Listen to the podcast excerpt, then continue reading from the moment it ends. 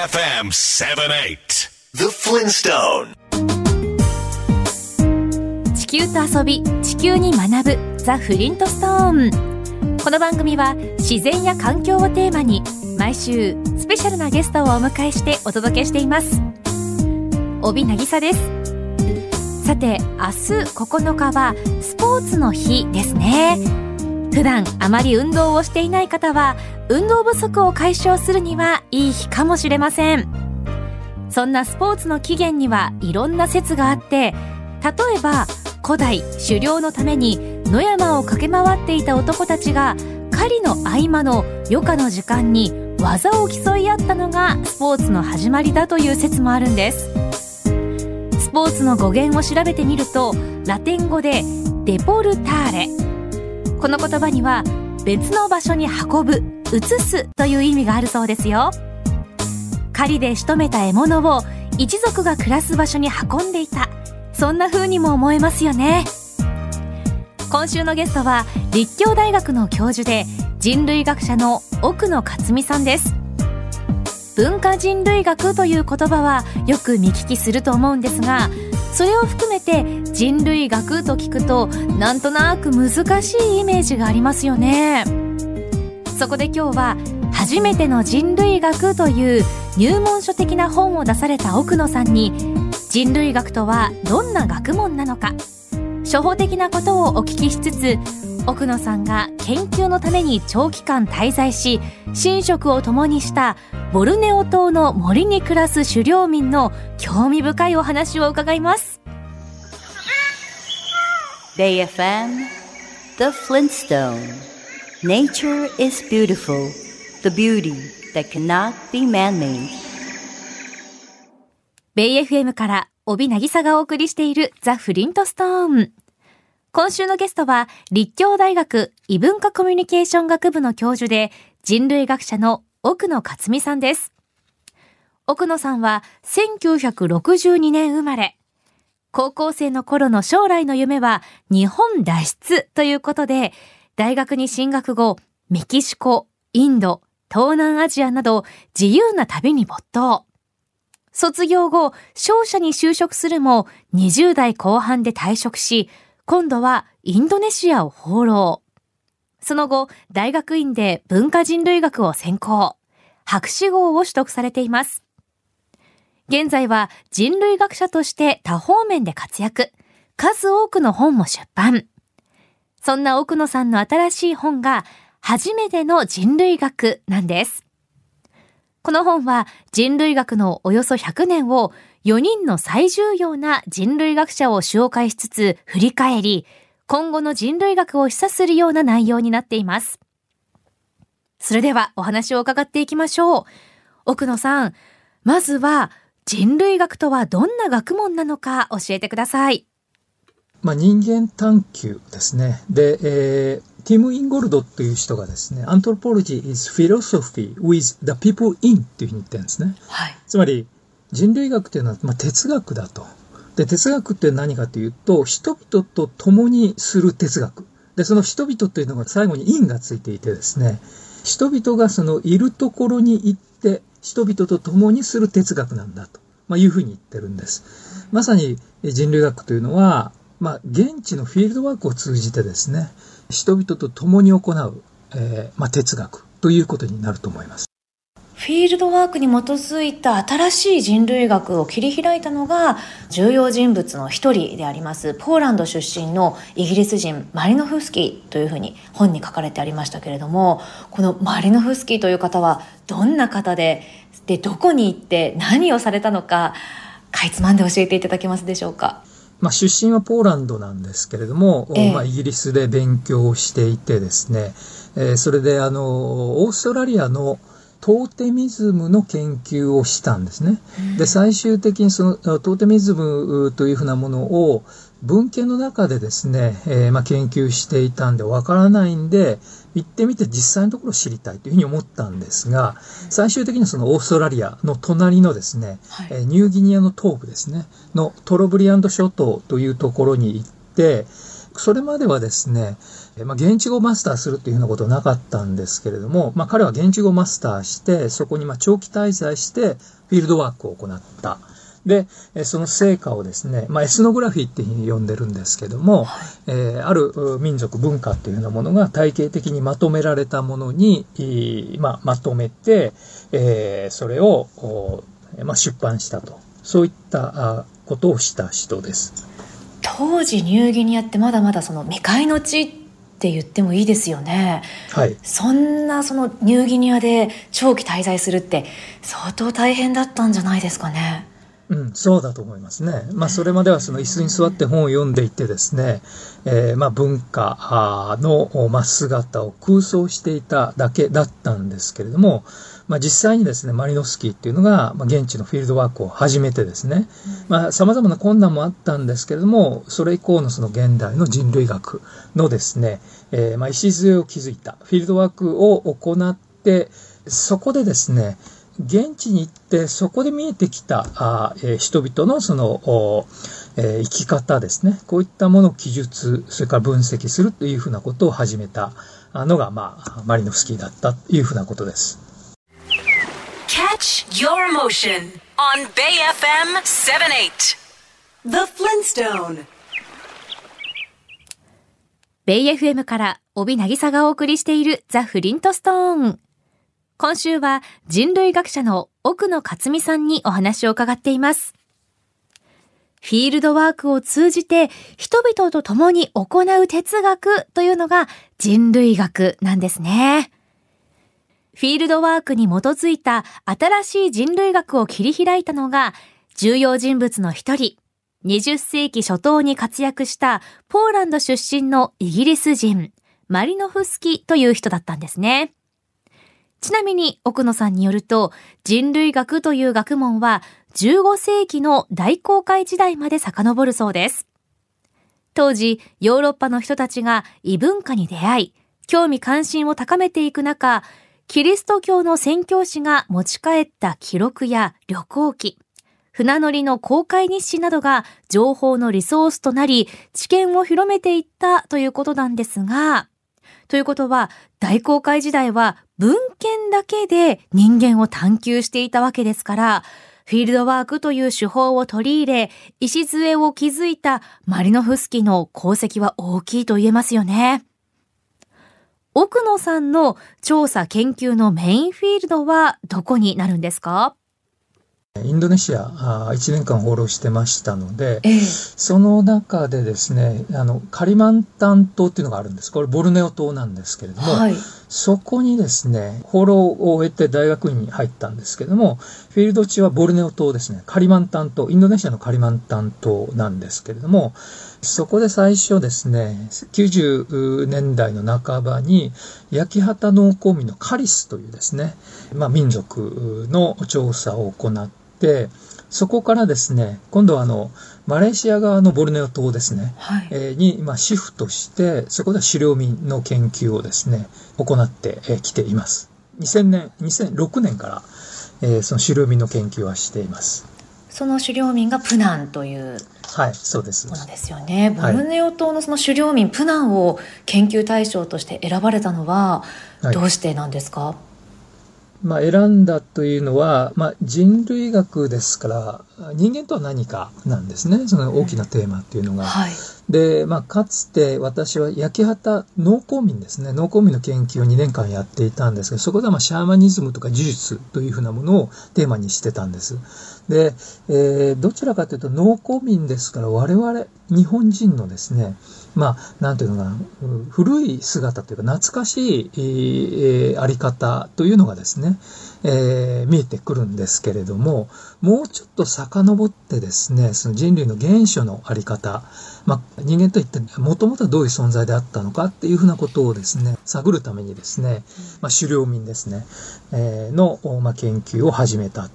で、狩猟民というのが、まあ、ボルネオ島にはですね、プナンというですね、非常に、まあ、魅惑的なというか魅力的なですね、グループがいたんですね。で、そこに入っていって、まあ、調査研究を行い始めたという、まあ、そういった経緯です。え、どう魅力的なんですか？まあ、魅力的っていうのは、えー、あんまりその狩猟民っていうのは残ってないんですね。世界中に、地球上にですね。はい、地球上に残っていなくて、えー、その、まあ、農耕がですね、行われ始めたのが、今からまあ1万年、あまあ、8000年とかですね、ぐらい前のことなんです。で、それ前のまでの人類っていうのは、まあ、約25万年ぐらい前からずっとですね、まあ、1万年、8000年くらい前までは、すべてのですね、人類が狩猟採集を行っていたんです。で、その後、まあ、農耕、牧畜にこう移行してきたわけですけれども、えー、まあ、古いですね、人間の、まあ、あり方というのが、まあ、残ってると言いますか、そこから想像することができるという意味で、まあ、人類の、まあ、古い姿と言いますか、もともとはこういったことを考えていたんではないか、あるいはこういったことをやっていたんではないかというふうなことをですね、探る、まあ、あの手がかりとして非常に魅力的だということですね。Feel the breeze with the pleasure of music. Bay FM 78. The Flintstone. ベイ FM から帯渚がお送りしているザ・フリントストーン。今週は立教大学の教授で人類学者の奥野克美さんにお話を伺っています。農耕民カリスの研究をして、その後狩猟民プナンの研究をされているんですね。奥野さんは狩猟民プナンの人たちと当初はマレーシア語を介してコミュニケーションをとり、徐々にプナン語をマスターしていったそうです。プナン語はマレーシア語とよく似ているそうですよ。どんな言葉なのか聞いてみたいですね。奥野さん、プナンの人たちはどんな暮らしぶりなんですか？1980年代までは、えー、大体ですね、森の中で、まあ、誘導生活をしていたんです。誘導っていうのは、ノマディックな生活ですね。えー、獲物、食べ物がですね、あるところに住んで、それがなくなる、食べ物がなくなると別のところに移動するというライフスタイルだったんですね。まあ、政府がですね、定住地を見つけてそこに住みなさいっていうふうな形で80年代以降住むようになったんですが、あでも、あの、狩猟という制御そのものをやめてしまうんではなくて、その定住地からですね、えー、森の中に入っていって、えー、まあ、狩猟キャンプを建ててですね、生活するということ。これも半定住って言ってますけども、半定住の暮らしというのが、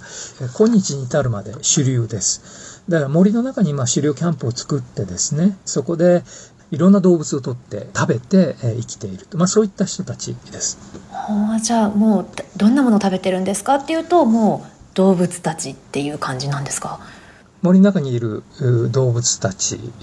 です。すべてですね。はい。えー、例えば、一番の好物はヒゲイノシシなんですけれども、はい、鹿、ホエジカ、えー、あるいは、まあ、猿がですね、結構いっぱい食べるんですけども、えー、リーフモンキーであるとか、カニクイザル、ブタオザル、えー、テナガザルとかですね。あとは、まあ、オオトカゲであるとか、まあ、森の中に、あと魚ですね、えー、も食べますので、まあ、森の中にいるもの、川の中にいるもの、まあ、こういったものすべて、えー、食べます。森の中にいる動物たちを食べて暮らしているんですね。プナンの人たちの家族グループには、母親や父親が違う子供たちがたくさんいるそうですが、分け隔てなくみんなで育てる、そんな文化があるそうですよ。奥野さん自身はどんな暮らしをしていたんでしょうか？基本的には人類学者は誰でもそうですけれども、えー、彼らとですね、同じ、えーキャンプの中に住んでですね、一緒に、まあ、労働もしながら、労働っていうのはこの場合は狩猟ですね。えー、狩猟をしながら一緒に食べ物を取りに行って、まあ、彼らと同じようなですね、暮らしをすると。まあ、そういったことを、まあ、原則として、まあ、彼らと一緒に暮らしてました。今でこそアウトドアブームありますけれども、奥野さんご自身はそういう経験ってあったんですか？そうですね。子供の頃からとても好きでしたしある時中学校にですね一回キャンプから通ったこともありました、ね、そうだったんですね、はい、はい、えー、じゃあ結構現地での暮らしには最初から馴染めました？これはですね、なかなか馴染めない面があるんですよ。というのは、えー、私が自分のために持ち込んだですね、例えば、えー、まあ、食料を米であるとかラーメンであるとかそういったものを持ち込むわけですけれども、はい、それはまあ彼らがですね、何も食べ物がない時に、えー、まあ、料理して食べるわけですね。はい段ボール箱でこう持って行ったんですけども、私がいない時にまあ段ボール箱がなくなっていた。まあそういうことがあってですね。えー、まあこういうことちょくちょくあるんです。うん、で、つまり、で、彼らは別に悪いというふうに思っていないんです。で、それは後から分かった、まあ、馴染めたかっていうふうなことで言うならば、いやー、とんでもないとこ来たなっていうふうに思ったというのがありますね。で、ただまあそれは彼らのまあ、贈与交換の仕組みといいますか、シェアリングなんですね。あるものをみんなで分けると。つまり個人所有がないんです。まあ、そういうことが後から分かってきて、その生活にですね、溶け込んでいくっていうふうなことが、まあ、できたわけですけども、最初からは馴染めなかったですね。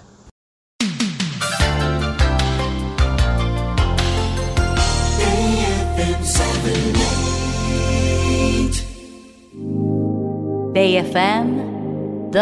Flintstone Blue planet, full of life and color. Our home, Mother Earth. ベイ FM から帯渚がお送りしているザ・フリントストーン。今週のゲストは立教大学の教授で人類学者の奥野克美さんです。奥野さんは先頃、初めての人類学という本を出されています。フィールドワークを通じて研究するのが人類学ですから、奥野さんも現地の方々と共に生活をしているんですね。プナンの人たちの調査も17年ほどが過ぎ、最近は人々が暮らしているど真ん中に寝っ転がって調査をしていると本の後書きに書いてありました。奥野さん、これはどういうことなんでしょう？寝っ転がって調査をするまあ、最近は知ってると。つまり、あのまあ、文化人類学者って基本的にはですね、アンケート調査なんか行わないんですよね。参与観察、まあ、言葉ができるようになって、まあ、インタビューをしたりはしますけれども、その場で、まあ、参与観察というですね、参加しながら観察をするというふうな、えー、調査をしているんですけれども、えー、最近私は、えー、っと、なんていうのかな、まあ、インタビューもせずにですね、えー、狩猟キャンプでこう、寝転がって、えー、まあ、調査をするというか、まあ、そこにいると。いうことで分かってくることが結構あるなというふうに思ってます。でそれは、まあ、言葉もできるようになるとですね、うんと、まあ、神話であるとか民話であるとか人々の話ですね。ここがなかなか面白いんですね。で、これ、寝転がって聞いてると非常によくわかるんです。まあ、言語以前に理解できると言いますか、でこれをノートにつけようとしたりすると、なかなか何を言ってたのかっていうのが整理できないというようなことに気づくんですね。まあ、なんていうのかな。まあ、彼ら言ってることっていうのは、人々が言ってることっていうのは、なかなかこう、ロジカルに まとめて理解しようとするとなかなか理解できないというふうなことが、あその部分が、まあ、彼らのですね、えー、日常生活における、これは、あの、まあ、えー、実際の生活の、まあ、数値化できない部分なんですよね。えー、で、データになかなかできない部分なんですけれども、それがですね、まあ、寝転がってると、その、掴むことができるというふうなことが、最近分かってきたということです。はい。そういうプナンでの生活があって日本に帰られた時に逆に日本の生活にすんなり戻れなかったっていうこともあったりします？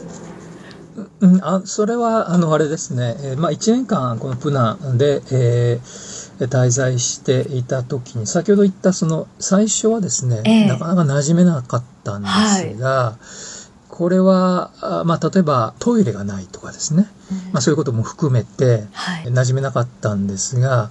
はい、帰る近くになるとですね、もう彼らの暮らしが非常に心地よくてですね、えー、逆に日本に帰ったらまた、まあ、あの地獄が待ってるのか。地獄はい、そういうふうに思いになりました。逆転したっていうことですね。反転してしまったっていうことです。そうなんですね。Catch your emotion on Bay FM 78. The Flintstone. ベイ FM から帯渚がお送りしているザ・フリントストーン。今週は人類学者の奥野克美さんにお話を伺っています。参加しながら観察をする。調査をするというより、その場に馴染んで生活しながら感じ取るといったものなんでしょうね。今はそうでもないかもしれませんが、欧米人の方にとって自然は征服するもの。一方、日本人は自分も自然の一部、そんな考え方があるように思います。先住民の方たちと似たような価値観があるのではないかなと思ったんですが、そのあたりどうでしょう？日本もかつてはそうだったんでしょうけれども、えー、まあ、多分日本というのはですね、まあ、脱ア入王というふうな、あの、明治の時代ですね。あの後にですね、えー、まあ、自然というのと、まあ、人間といいますか、自然と、それから、あまあ、文化というふうなものを、まあ、大きく分断させたという結構複雑な歴史があるんだと思うんですね。で、その、まあ、人間も自然の一部だというのがですね、えー、具体的にどういうことなのかっていうことを探るのが、まあ、実は私のこの調査といいますか、フィールドワークの目的の大きな目的なんですけれども、先ほどプナンの話をしましたけれども、ええ、ここでのその経験をですね、少しお話をしたいと思うんですね。はい、それは何かと言いますと、えー、まあ、彼ら狩猟に森の中に入っていくんです。で、まあ、様々な動物がいるんですけれども、先ほど言ったようにその猿ですね、リーフモンキーという猿がいるんですね。これ葉っぱばっかり食べている猿ですけども、で、えー、リーフモンキーと、それから鳥にですね、リーフモンキーの名前がついている鳥がいるんです。リーフモンキー鳥っていうに一応言ってきます。で、えリーフモンキー鳥というのと、ちょっとややこしいんですが、リーフモンキーっていう猿がいるんですね。えで、狩猟に行くとですね、えー、リーフモンキー鳥が、えー、その木の上で鳴いてるんです。するとですね、そこにリーフモンキーがいるっていうふうに彼らは、まあ、察知するんですね。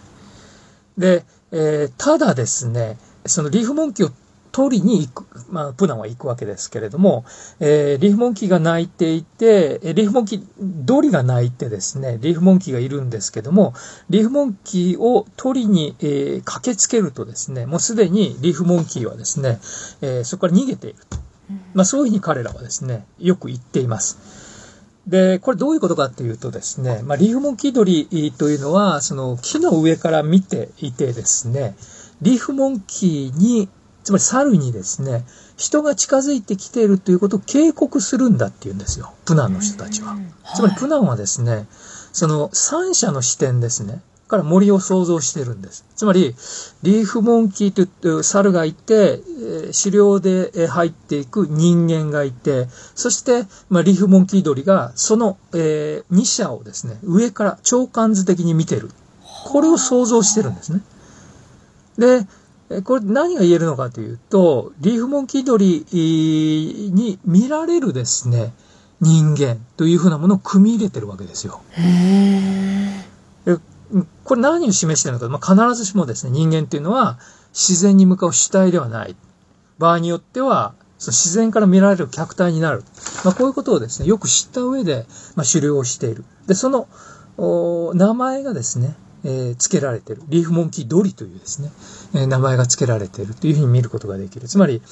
あの、えー、自然というのは、えーまあ、征服するものではなくて、つまり、あの、人間が主体的に征服するものではなくて、えー、自然の側がですね、人間を、その、まあ、客体視しているというふうなことでもあるんだというふうなことを分かった上で狩猟をしているというふうなことが言えるんじゃないかということです。プナンの人たちは三者の視点から森を想像しているんですね。昨今では未開の地に暮らす人たちもスマホを持つ時代ということで、プナンの人たちもスマホを持っているそうです。奥野さんはスマホを介して連絡を取り合っているそうですが、彼らは文字が読めないので、主にボイスメッセージでやり取りしているとおっしゃっていましたよ。人類学の分野に新しい手法が加わるかもしれませんね。奥野さんのお話を聞いて人類学に興味を持った方たちに一言お願いします。人類学はですね、これマリノスキーがそうだったんですけれども、まあ、いくらですね、文献、本を読んでもですね、わからないので、まあ、実際にですね、現地、現場に行ってですね、そこでですね、まあ、本当のことを探ろうとする学問です。人間がですね、生きるとはどういうことかというふうなことを知るためにですね、この本ではですね、この学問が発展してきた歴史を、まあ、4人の人類学者を通じてですね、明らかにしていますので、えー、まあ、人類学に興味を持った方はですね、えー、まあ、この本をですね、読んでいただきたいというふうに思います。Feel the breeze with the pleasure of music. Bay FM 78. The Flintstone.